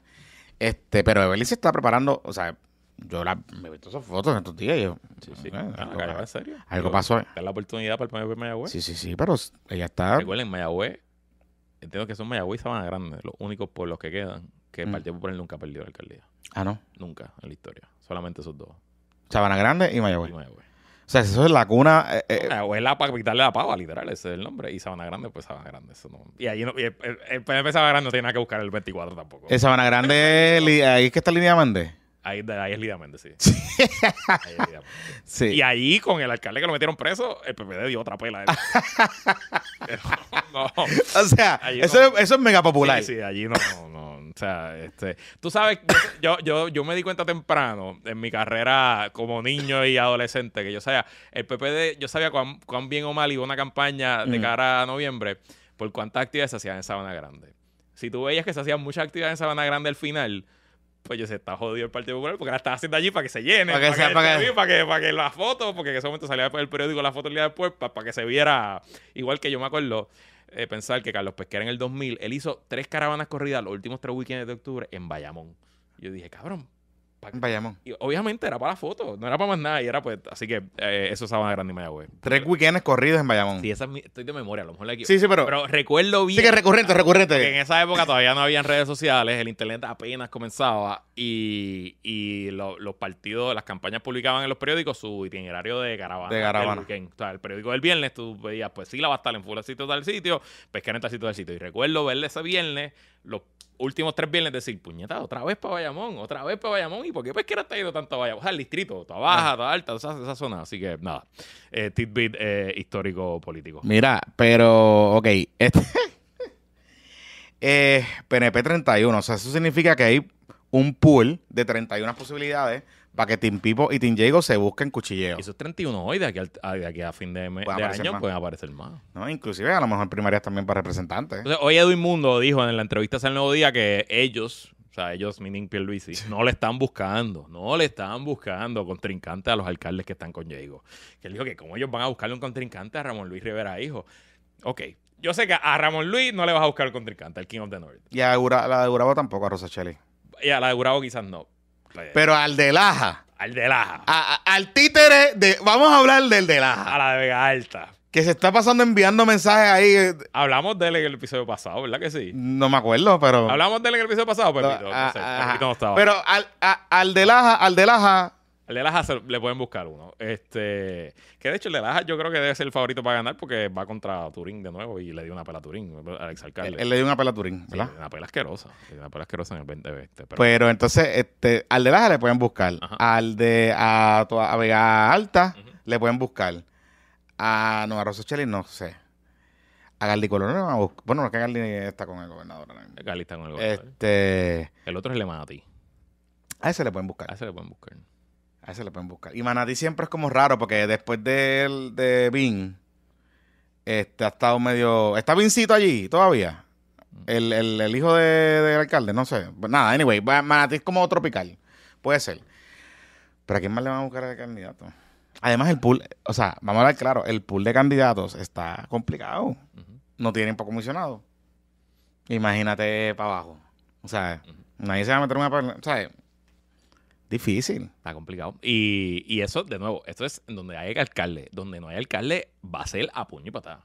Porque te puedo contar ya en Aguada, te lo puedo, te lo puedo Ah, dar en porque yo, Aguada. trabajo, yo trabajo allí. En Aguada. En Aguada, el presidente del PNP endosó a Diego. Ok. Ah, pero eso- ese fue el que nosotros sacamos. Que nosotros Ajá, que esa- Diego en su, en su forma. Ajá, ajá. Y antes de que Diego anunciara y todo. Que fue en el mismo sitio donde el PPD hizo su actividad, ¿no? Es en el mismo salón, sí, sí. Es donde... Ve, No, no fue en el centro de conven- no, no fue en el centro de convenciones de Aguada, fue en otro sitio, fue en otro Ok. sitio. Anyway, eh, Se parecía. y entonces hay otro candidato que es empleado de OCPE, Mm. que está con Pipo. Y se, ah, y, y ahora sale un tercero también. Y se están sacando los ojos, o sea, ¿Así? o sea, se están matando, Jonathan, pero es una cosa eh, allá en Aguada Politics, pero, Pero cafrería, caf- matando, Ah, ok. matando y tirándose en las redes y se tienen mil páginas troles de parte y parte. Entonces, apenas hablan del alcalde. como que, como que, pues, ok, nítido. Se están acribillando y yo presumo que eso está- va a pasar en todo Puerto Rico. Y en Aguadilla va a haber pelea también. Aguadilla va a haber pelea. Aguadilla la cosa está más nasty porque allí hay un presidente del partido que entró temprano en Ah. el cuatrenio, que es de apellido Cortés, creo que Daniel Cortés, no Ah. me acuerdo bien. Allá en Mile, el Cortés es un apellido bien común en el noroeste. Y hay muchos candidatos Cortés. Ajá. Y la exalcaldesa Yanis Irizarry acaba de anunciar y quién sabe si aparece otro más. Bueno, está el rumor de que Carlos vuelve. Ah, estaba el rumor de que, De que Carlos- No, pero si, si, la, si Yanis se va a correr, Carlos no, Carlos va. a correr. Ok, pero entonces No a Yanicia y, y, y el otro... eh, Presidente del PNP. ¿Y Rivera Guerra? Rivera Guerra. Ya, ya, ya. No, Rivera Guerra está con Julio. Rivera Ah. Guerra. Ah, ya, ya brincó. A ver, él brincó en el 2020. Ah. O sea, Rivera Guerra. Rivera Guerra no anunció que iba a votar por Julio Roldán, el alcalde de Aguadilla, pero el día antes de las elecciones, Julio lo visitó en su casa y subió una foto de ellos dos sentados en el sofá de la casa. O sea, o sea, no, no. Y, y Rivera Guerra va a los eventos del municipio. O sea que yo entiendo que eso sigue ahí, eso sigue ahí, pero bueno, cualquier cosa puede pasar. Ok, está bien. ¿no? Este, Mira, y, eh, ese, ese, ese área oeste va a estar bien buena. y hablando de temas electorales, Ajá. viste que eh, la delegación de Victoria Ciudadana en el Senado eh, radicó un proyecto para que los no ciudadanos residentes de Puerto Rico voten en las Vamos, elecciones. vamos a explicar un poco dónde es que estamos cosa, porque yo hasta yo estaba confundido. Ok, nosotros hemos visto en los últimos años, en las últimas elecciones, cómo los, lo- el bipartidismo corrupto, como le encanta decir a la Victoria Ciudadana, van a la placita Barceló, Ujú, hacen una fiesta allí, se reúnen con la comunidad dominicana, eh, le prometen villas y castillas ujú. y se van. Es un party, este, el famoso video de Alejandro García Padilla bailando Te lo voy a partir, eh, todo ese tipo de cosas, que cantando allí en... Ellos filmaron, creo fue cuando Agapo convirtió en ley permitirle a personas con estatus no regularizado, que es la, parra- la palabra correcta que se debe utilizar, em, eh, eh, sacar licencias de conducir. Eso fue en esa ley. Me parece que fue una ley de principio del cuatrenio que entonces ellos la hicieron allí, lanzaron allí, qué sé yo. Y era parte de un paquete de medidas que al final no se terminan convirtiendo en ley todo, que incluía permitirle votar a la comunidad dominicana. De hecho, eso se lo sacan en cara después al PPD, porque el PPD prometió, y esa legislatura prometió, aprobar legislación para que incluyera cambiar eh, o permitirle, por lo menos en elecciones locales, eh, que las personas con estatus migratorio no regularizado en Puerto Rico pudiesen participar, residieran en Puerto Rico, pudiesen participar. Para que usted tenga una idea, aquí hay cientos de comerciantes dominicanos, particularmente, y de todas las comunidades, pero dominicanos particularmente, que son residentes nacionales, pero no son ciudadanos. Punto. Y pagan arbitrio, pagan impuestos, pagan CRIM, agua, luz, eh, aportan a la economía, eh, generan empleo, y no pueden votar por sus legisladores, No pueden, punto. Ni por su alcalde. ni por su alcalde. Ni su gobernador. No pueden. No podrían votar por el comisionado reciente. Está bien, pero, pero, pero, pero, pero, Hay que hacerle una papeleta especial. ah, pero está bien, pero, pero, o sea, no es difícil operacionalizar. se puede hacer, se puede hacer. Entiendo. Lo que tienes que hacer es hacer otra papeleta adicional, que eso es dividir al comisionado y todo el mundo vote en una papeleta aparte por el comisionado. Bueno, whatever. Sí, nada. Es, es- es viable, se puede hacer. Y de hecho, eh, esta propuesta originalmente la presentó el gobierno de Alejandro García Padilla. Por eso, era un paquete de medidas para la comunidad que eso migrante. fue cuando vino el presidente de- dominicano aquí Sí. y hubo la cumbre. La cumbre, en esa cumbre, el gobierno anuncia un montón de paquetes de medidas que incluyó lo de la licencia. Exacto. Ellos, ellos logran, logran empujarlo de la licencia, pero se quedó a mitad. Y el proyecto de, de- de la- del voto murió en la Cámara porque lo mandaron los populares. Ah, sí. Sí, sí, ese Pero ese- proyecto no tuvo votos de populares. Bueno, es que los populares siempre han sido medio xenofóbicos. Hay una hay una corriente xenofóbica en el partido. Bueno, recordemos la elección especial de Manuel Natal. Eso, Entonces, Alejandro García Padilla, que todavía, pues, entonces... Sea, estamos líos, estamos líos, estamos saca líos. Digo, porque esta semana fue de mordido porque Batia sacó una columna de nuevo. Tú sabes, como que. Batia sacó una columna. Nadie, le- nadie, nadie, nadie, nadie, nadie, nadie, pero nadie. Eduardo Batia, Ya. columna. Ay, Dios, no me escogieron. A nadie le importa eh, el resumen. El resumen. Anyway, pues Alejandro aprovechó su programa para pues recordar que él dice que fue Manuel Natal, entre otros, los que votaron en contra del proyecto. El proyecto nunca bajó a, a votación, pero que lo mataron, que lo engavetaron. Yo, eso no me consta. Pero sí te puedo decir que en, en la delegación del PPD, en la Cámara en ese momento, presidida por Jaime Perello, no habían los votos para que ese proyecto bajara. Eh, Ah, ¿no? No los había, no los había. Eh, y, y decir otra cosa sería mentirle. Sería faltarle a la verdad. Pues aprobaron lo de la licencia y no aprobaron lo del voto. Y te voy a decir otra cosa también. Es un proyecto con- controversial que si se convirtiera en ley, yo lo apoyo, para empezar por ahí. Yo estoy de acuerdo. Pero si se convirtiera en ley, va a generar noticias a nivel de todo Estados Unidos. Porque va a venir la facción Lunatic Fringe Va a venir Jorgito, va a venir Foquito y Jorgito del Rodríguez. Partido Republicano Claro. a decir que en Puerto Rico estamos haciendo ñan, ñan, ñan y se va a convertir en un issue nacional, en- en- en nacional con, con discusión en CNN, en York Times, todos lados. Ujú. Así que eh, qué bueno por Victoria Ciudadana, eh, me parece un buen proyecto. No creo que tenga eh, posibilidades de aprobarse ahora. De hecho, hay un proyecto análogo en la Cámara. Ah, sí. Pichi radicó un proyecto, que eso es lo irónico. Interesante. Pichi radica un proyecto que es igual, o sea, está buscando lo mismo. No sé cómo lo está estructurado, creo que hay unas diferencias, pero está también en la Cámara y ese sí tiene auspicio, me parece que Ángel Mato y de par de gente más. Eh, por ejemplo, el jueves nosotros estuvimos en la en Directo y Sin Filtro al representante de Lourdes Ramos. Y la representante dijo, no, que no, que no, y que no, y que no. Y entonces dijo, yo eh, soy a favor de pro comunidad dominicana, yo los quiero. Es más, mi beautician es dominicana y me hace el pelo bien cabrón. Y Armando cogió y la barrió y yo también. Y Ajá. traté de entender un poco su argumento. Y un poco ella no lo quiso decir de esa manera, pero viene de lo que tú acabas de mencionar, de estas guerras sarraceras que, que habrán del de, la- de las facciones conservadoras de los partidos y de las facciones más progresistas de los partidos. O sea, esta idea de que los migrantes voten es un contention issue, es un issue heavy, heavy, en estados como California, Nueva York. eh, O sea, es un issue que se matan por esa mierda. Eh, y hay muchos estados, hay treinta y pico estados que ya lo permiten, de alguna manera u otra, que residentes que no tengan su estatus eh, migratorio regularizados puedan votar en elecciones locales. Eso es importante.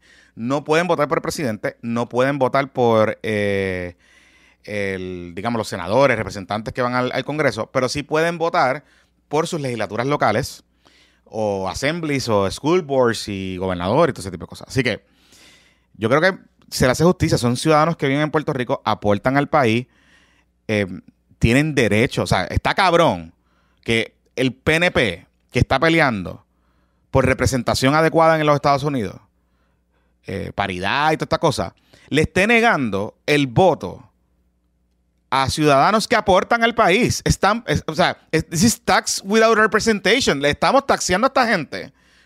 Le cobramos el IBU, le mandamos allí a los, a los inspectores porque joden con cojones en la avenida Borinquen con los comerciantes y no nos dejamos votar. Está feo eso. Está feito, PNP. Está, feito. Feito. Y honestamente, me, me- este es el tipo de ideas que debería estar trayendo a la mesa Victoria Ciudadana todo, Hace tiempo. todo el tiempo. Y- No lo dejaron y- dejar para lo último. de No. hecho. eh, y, ¿Y- qué pasó oye, quiero, no quiero ser injusto. Estoy seguro que hay cientos de proyectos que ellos han radicado y que nadie les ha hecho caso. Eh, De hecho, este proyecto es de Ana Irma. Es de Naima, ok. Mm. ¿Y de, no, ¿Y de Bernabe, no? De Sí, sí, es de la delegación. Sí, es de la delegación de los dos. Sí. Eh, pero qué bueno. Y de nuevo, no creo que haya los- no creo que se pueda aprobar en este cuatrenio, pero nada, los temas se traen, se discuten y con el pasar del tiempo, pues. Y en verdad es mejor discutir estos temas que estar discutiendo aborto y esas cosas. Y del trans y acuerdo, de esos proyectos. O sea, esto es un proyecto. O sea, yo creo que es un proyecto que merece una discusión seria. De hecho, para beneficio de los amigos, Ana Irma lleva. eh, ella preside una de las comisiones y están trabajando una carta de derechos del migrante. Ok, Eh, creo que es una resolución, un proyecto que se aprobó o algo. ok. eh, que ellos llevan ya un tiempito trabajando con eso. Y, y el tema surge por el, por particularmente porque en Puerto Rico se da precisamente por esta falta de representatividad y de que no sean, de que los utilizan como balón político para coger los chavitos, pero no para que voten.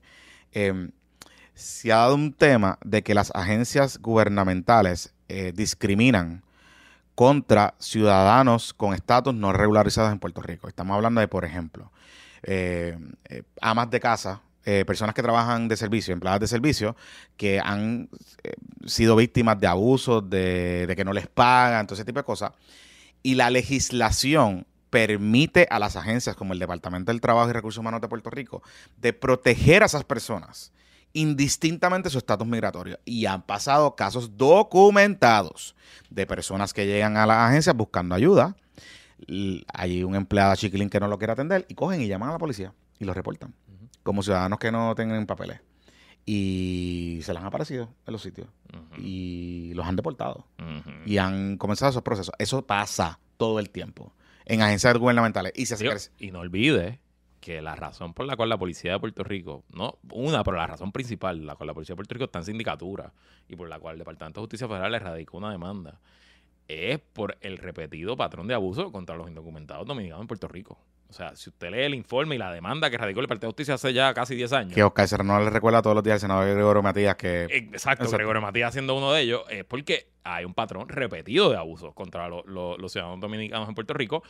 Y, y vamos, ya la ola migratoria de las lanchas y las balsas, ya eso no es ni como era hace 20 o 30 años. La población dominicana que queda en Puerto Rico es una población que ya es permanente, que ya estamos hablando de, de- de cientos, de, no si cientos, pero decenas de miles de de- dominicanos. son segunda, tercera generación. Que hacen vida aquí, que se merecen, se merecen la misma cantidad de derechos y, te- y- y tener una voz, porque, oye, si el representante del precinto 1, Eddie Charbonnier, que probablemente es el representante que tiene más eh, población dominicana en, en su distrito, eh, si ellos pudieran votar por él, yo estoy seguro que tuvieran mayor, y no, y no estoy criticando a Eddie, estoy usándolo de ejemplo, eh, estoy seguro que él tendría un interés mayor de decir, policía, cojanlo suave porque me están, me están, a, a los que le están dando palos a mis electores, ¿no? Eh, y eso, una cuestión nada más. Eh, así que nada, hay que, hay que abrir la mente y cambiar. Y de nuevo, y yo creo que, al igual que o sea, más democracia siempre es mejor que menos. Claro, claro. Y si no los dejan votar, no les vayan a pedir chavito. ¿Mm? No les vayan a pedir chavito. No vayan a hacer actividades allí. No vayan a, a pedir dominicanos con, eh, con el PNP o con el PPD. No vayan a hacerlo. No sean hipócritas. Y a la comunidad dominicana, no se deje. No hay voto. No vengan a recoger chavos. Que se mamen un bicho. Otra palabra mala, vamos por 16. Coño, ah, 17. no dijimos tantas porque empezamos con muchas palabras malas y no digo muchas. Mira, ya antes, pa- ya para irnos, rápido, Israel-Palestina. De nuevo, Ay, eh, Dios mío. no, no, no es que no quiero hablarle específicamente de lo que está pasando. eh, mm, eh, repito lo que dijimos en el episodio pasado, pero mira esto que acabo de leer. La CEO de CBS News, Wendy McMahon, en Ah. un foro ayer de Axios, dijo que su redacción eh, revisó sobre mil videos de la guerra de Israel y Hamas y solamente 10% de esos videos se podían usar. ¿Por qué? Porque los demás eran fake news. Ah. AIs, videos Video viejos, viejo. viejos que lo están tratando de pasar nuevos. O sea, para que O sea que el trabajo para las organizaciones de noticias en Estados Unidos está cabrón. para la organización de noticias, imagínate para el ciudadano. Así que, de nuevo, quiero reiterar lo que dijimos en el episodio pasado. Mucho juicio, no se deje llevar por sus emociones. Usted puede creer lo que crea, puede tener los sentimientos fuertes. Yo vi la foto que subió la cuenta oficial de Israel ayer del bebé muerto y, y me, me jodió de una manera porque obviamente pues, vi los pampers y vi los pampers de mi hija y fue algo Mm. me jodió como por tres horas. Eh, y, y entonces después vi un reportaje de la BBC de un, del corresponsal de ellos en Gaza, en el hospital en Gaza, y allí vi una nena como ese año que le tuvieron que blur la, la pierna porque evidentemente algo pasó que tiene la- los huesos por Mm. fuera. Y entonces pues estoy bastante... Mira, aquí, aquí recordándolo me, me vuelve a joder. Así que usted crea lo que crea, pero mucho cui- cuidado, mucho juicio. No se deje llevar por las redes sociales. Probablemente lo que usted está viendo en las redes sociales, lo primero que le va a enseñar el Twitter de Elon Musk es fake. Muy probablemente, porque si CBS no está diciendo que el 90% de los videos que su- le lleva a su reacción no se pueden usar, pues probablemente el 95, 96, 97% de lo que usted está viendo en las redes tampoco lo puede usar. Y, y importante, eh, eso que dice la, la, eh, CBS, si- eh, las organizaciones periodísticas en Estados Unidos son, su- excepto Fox News, pero son bien rigurosas con el fact-checking. Y particularmente la era de la red, siempre ha sido un reto, ¿no? Eh, video, el sourcing de video o contenido, cómo, cómo lo, lo validan. Así que ya lo saben. Eh, de hecho, los invito. Esta semana eh, el profesor José Rivera continuó su media tour, porque pues hay que llamarlo, porque en verdad hay poca gente que habla de esto y que le explica bien. Eh, las amigas de ayuda legal lo tuvieron en su programa esta semana, está ya disponible en su canal de YouTube. Eh, y me encantó la conexión que hizo con el tema, o sea, eh, eh, desmenuza el tema del conflicto y lo ata el tema de Puerto Rico, ¿no? De, de- de cómo entender, más allá de, la- de lo que estamos viendo en las redes sociales, la pelea, de cómo entender el tema de un territorio ocupado o el coloniaje manifestado en esta dinámica eh, digamos, en Puerto Rico no es una guerra, ¿verdad? Pero cómo los palestinos se sienten que están bregando con el tema de territorio ocupado, Israel por el otro lado, etcétera. Así que los invito a que lo vean un poco para que, para que vayan entendiendo el contexto. Y no estamos aquí hablando para ningún lado. Lo que estamos hablando, lo que venimos haciendo aquí es busque información. Sources. Gente que le pueda explicar esto sin apasionamiento, sin que le lean la Biblia y todo ese tipo de cosas, ¿sabes? Cójalo suave. Que la fuerza lo acompañe, ¿verdad? Ya estamos con todos los temas. Estamos temas. Sí, ya, ya. Cubrimos todo, ¿verdad? Cubrimos todo. Cubrimos todo. Y nada, y lo demás. Ah, espérate, no, no, no. Antes de irme. Ah. Tengo un video que me llegó Ay. a nuestra redacción. Ay, Dios mío. Esto fue ahorita, ahorita, ahorita, ahorita. Ay, Dios mío. Pues, Pepi, ponchame ahí ese video. Ay, Dios mío. Como Tito Ramírez le falta el respeto a la fanaticada de los capitanes. Cuando le preguntan por las condiciones y el bache, acondicionado del Coliseo de. Arecibo Ah, en el perdón. programa de Ya radio dañaste el. Rubén. Sánchez. Yo soy Rubén Sánchez y yo soy Tito Ramírez. Esto no es que usted va a San, compró un aire y lo instaló en su casa. Esto no es así. Y la gente, y aquí le, le estoy hablando a los fanáticos, se cree que esto como me hay sacudir. ¿Cómo es? Como me hay sacudir. Se creen ellos. Tito tranquilo, que así de fácil va a ser sacarte en noviembre Tito de 2023. Ramírez Oh, Bosca. my. Esto claramente lo está haciendo la campaña de Memo. De Memo, claro, O seguro. sea, obviamente, porque pues. Pero, esencialmente, Tito Ramírez Bosca le está diciendo a los fanáticos de Capitanes, drop dead dead. Bueno, la guerra es con Baeza, no es a los fanáticos. Lo que pasa es que eso también. Porque, o sea, esto es lo que está pasando. Sí, sí, sí. Baeza, que es el apoderado de los capitanes de Arecibo, quiere quedarse con el, con el petaca. Pero esto, esto es una idea que viene desde la administración de, De de Anuel, de Fabián. Este. y, que, y que ya esencialmente el Coliseo, cuando estaba Monrosó, Ajá. esencialmente el Coliseo era de, de Monrosó. De Monrosó. O sea, él lo, lo corrían. Este. Como un negocio casi, Es casi una, privado. es una movida que se parece al ex, ex apoderado de los cangrejeros del béisbol Dixon, que se quería quedar con el Bison. Y esencialmente, pues Baeza está poniéndole presión a, la administración municipal para que. eh, Arregle el Coliseo. O que lo arreglen o que se lo den. Y el alcalde, pues, evidentemente no quiere hacer eso. Tito Ramírez Bosca. que no puedo. Ramírez, no digas boca porque dice, ya me mandaron a decir que no bebe. Me lo, me lo mandaron así específicamente. Así que, nada, es gracioso, pero no, no bebe. Eh, él es así. Eso sí, él es así, eso sí. Eh, eso que usted está viendo, él es un tipo que es bastante genuino, ¿no? Él es como es. Eh, Bueno, eh, o sea, cuando yo lo llamé, yo hace par de- hace como un mes, yo lo llamé para. Él tiene un revolú con Memo, están peleando con Memo por la estatua esta de Colón. Ajá. Él por sus cojones dijo, no voy a aprobar el permiso. No lo voy a aprobar porque hasta que eh, transportación, eh, él, él está pidiendo que Obras Públicas le construya un conector, porque él dice, y tiene toda la razón, él dice, si yo abro la estatua Colón, Ajá. eh, voy a hacerlo en el tono de él. Si yo hablo a la estatua Colón, la gente va a ir allí, entonces en Islote la gente vive, me llenan eso allí y yo tengo que tener otro acceso para que la gente pueda salir para el expreso, para el otro Y es lado. verdad, es una carretera de, dos- Bien de dos chiquita. carriles frente a la playa, que, que marejadas la afectan y todo. Y el amigo de Pan American Grain, Ajá. que, que todos conocemos, que, que tiene la misma actitud de Tito. de Tito Ramírez, están peleados. Entonces están poniéndose a pelear todo el mundo. Y Tito Ramírez se le cagó en la madre y le dijo, pues ya yo le dije a él que eso no va. Y ya está, y se acabó y ya, no tiene entonces al municipio. Así que la la estatua está- está de, de- de adorno. Este, entonces Memo se estaba montando a caballo. Yo no sé qué va a pasar allí, pero el tema de Arecibo también va, esa tiene que bajarle. Entonces, Baeza está pues chantajeando al municipio diciendo que se va a llevar al equipo. Y que se lo va a llevar para Isabela, que se lo va a llevar para Aguada, que se... ¿Ha hablado con Isabela? ¿Él ha hablado con No Isabela? lo sé, no lo sé, no lo sé. En Aguada te puedo decir que para Aguada no va. Pero Aguada tiene franquicia, ¿no? No, o sea, alguien, tiene, tiene cancha. pero alguien está pensando que... Bueno, o sea, Porque el chavalillo, el chavalillo ya tiene el aire. ya el chavalillo en diciembre termina. Es el- la- es el estadio- el coliseo de estadio ya Aguada. En diciembre ellos terminan todo. ¿no? Que en, en verdad es el, el mejor nombre de coliseo que tiene... hecho, chavalillo murió esta semana. Ah, bendito. sí. Cuando le sea a su familia, pero Este- Chava- Chavalillo es el mejor nombre que tiene Coliseo en la liga. Ever. Chavalillo Delgado. Pues el chavalillo va a estar listo ya en diciembre. O sea que técnicamente pudiera haber un equipo del BCN el año que viene, pero para Aguada no van. Este, y acuérdate que son dos alcaldes populares. O sea que no, si Isabela se lo lleva, pues también pues hay un tema ahí de, de que Ah. falta a tu compañero popular. So, I don't know. El Partido Popular todo el mundo se clava a todo el mundo. O sea que eso tampoco, eso tampoco es. Bueno, hay que esperar que Tatito. Si Tatito se mete en esta controversia, que se puede meter porque Tatito odia a Tito Ramírez, pues. Pero por otro lado, eh, está duro para el alcalde si los capitanes se van, porque eso es una religión allí. O sea, Bueno, es una religión que. lo que pasa es que tampoco los fanáticos de Eso te iba a decir. Baeza. O sea, No te sabes que no quieren mucha Baeza, que realmente no quieren mucho los capitanes hace tiempo. O sea, eh, la- digo, el año pasado lo boicotearon el equipo. Claro, y el promedio de asistencia de los capitanes, eh, sí, no, y desde la era de Monrosó siempre es como papelón. Yo recuerdo cuando Monrosó le subió las taquillas, el equipo estaba cabrón, y le decía, oye, te estoy montando un equipo cabrón. Sí, fue el equipo, Eh. Equipo de más campeonatos de la última década.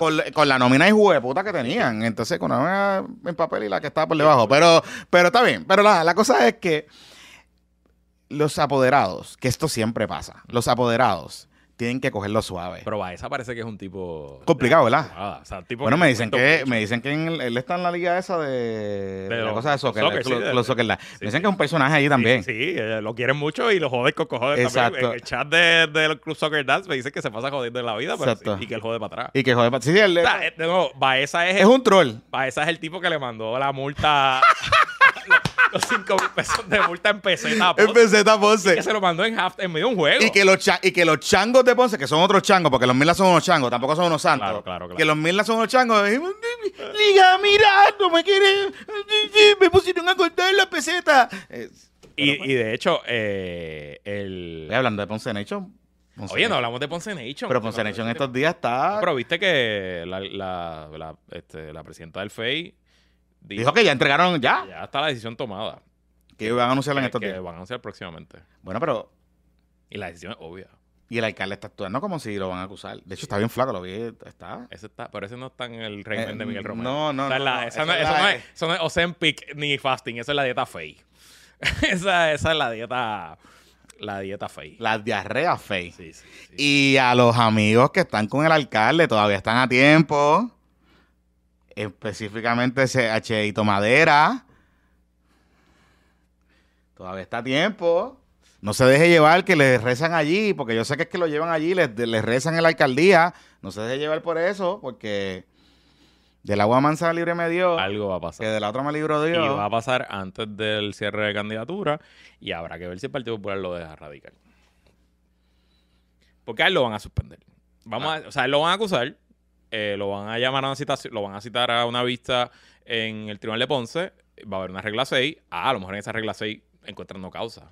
Bueno, pero eh, lo- el rumor es que aparentemente le que el- Él se va a allanar. se vayan a pero no, esos son rumores. De, nosotros no somos sus abogados ni, ni, ni hemos hablado con ellos, así que no, no sabemos. Pero al momento que ella le encuentre en causa para arresto, lo va a suspender el FEI automático. Y por eso es que él logró, aprobó todo lo que aprobó y se movió para que para tener una, una orden sucesoral como él quería. Y entonces el Partido Popular va a tener que decidir si lo deja radical. Ven acá, Torres Jordán se mudó para Ponce. Bueno, él es de, Peñ- él es de Guayanilla. Por eso, pero se está viviendo en Ponce. Porque, Pero él es asesor del alcalde. por eso. Y Y asesor. De la asociación de alcaldes. Y asesor de que está corriendo todo allí. Sí, pues, Aparentemente. Yo, o sea, allí ha habido mucho cambio. Cuando yo renuncié en diciembre y esencialmente, excepto por, por el turismo, desarrollo económico, todo el mundo se fue también. Mm. O sea, ahí Sí, pero- la chief of staff que estaba, que era con la que yo me reportaba casi todos los días, ya no está, la de prensa tampoco. Y pues parece que, que entró ahora a correr el show en Nelson. Pero lo que me está, lo que me está curioso es que eh, Marlese Cifre, que es la vicealcaldesa, eh, se menciona como que puede estar como una de las acusadas o, mínimo testigo. o testigo. Mínimo testigo. Mínimo testigo. Y, y, y aparentemente hubo pago de, de Marlese a. Y que recogió Chavito. No, no sabemos, lo veremos próximamente. Pero esto va a pasar ya, esto es cuestión de, de semanas. Yo sé que hay mucha gente dentro del PPD que por lo bajo está todo el mundo preparándose que lo van a acusar. O sea, hay mucha, cada vez más Y hablando de primaria en pueblo, en Ponce de primaria. de populares. ¿Ah, sí? Sí. Bueno, va a haber primaria del PNP porque Pablito Colón tiene retador En el. PNP va a haber primarias también. Estamos esperando si Hernández Lázaro se va a tirar por Victoria Ciudadana. Lo tuviste esta semana, ¿verdad? Sí, pero dice que todavía está en el diálogo. Ay, qué ¿Tú caro. ¿Sabes qué es esto que impone, eso es esto que impone ese de la alianza? La verdad que te digo. Oye, Y, un si buen, y cuando un el buen Lázaro va a decir, no, mira mi apellido, mira, mira su Pues, Porque él es también heredero de de la Kenepa. Sobrino Hernández Colón. Ah, él es sobrino de Hernández sobrino. Él es Oh. hermano de. Hermano de. El hijo del hermano menor, creo, de Hernández Colón. Ah, ¿sí? Sí. Oh, wow. Sí, sí. O sea que él es, él es sangre azul, Él es sobrino sangre, sangre roja, sangre roja eh, y real. Ponceña. Y ponceña, Kenepa. O sea, él. Wow. Sí, sí, sí. Wow. De hecho, te voy a decir algo, y lo he dicho anteriormente. A mí me parece que el Lazo es ex- extraordinario. Es buenísimo. Extraordinario. Yo no sé por qué Victoria Ciudadana no lo ha convertido en figura nacional. Comunica, comunica espectacular, se ve muy bien, se arregla muy bien. Sube los turnos a su Facebook. Sube los turnos a su Facebook, es bueno. tremendo legislador, fiscal, o sea, es, es- es muy mediático, o sea, cuando lo llaman él está disponible, él viene, bueno, a cada rato nosotros lo tenemos como uno de los paneles fijos en directo y sin filtro, él viene de Ponce para acá, o sea, y lo hace muy bien, lo hace muy bien, y todavía no entiendo por qué el camarada coordinador general Manuel Natal no ha hecho una conferencia de prensa del liderato de Victoria Ciudadana detrás de Hernández Lázaro exigiendo acción al, al municipio desde las conferencias de fiscalización allí en, la, en el Parque Bomba. Pero bueno, que la fuerza lo acompañe. Se me cuidan, muchachos. Bye. Ay.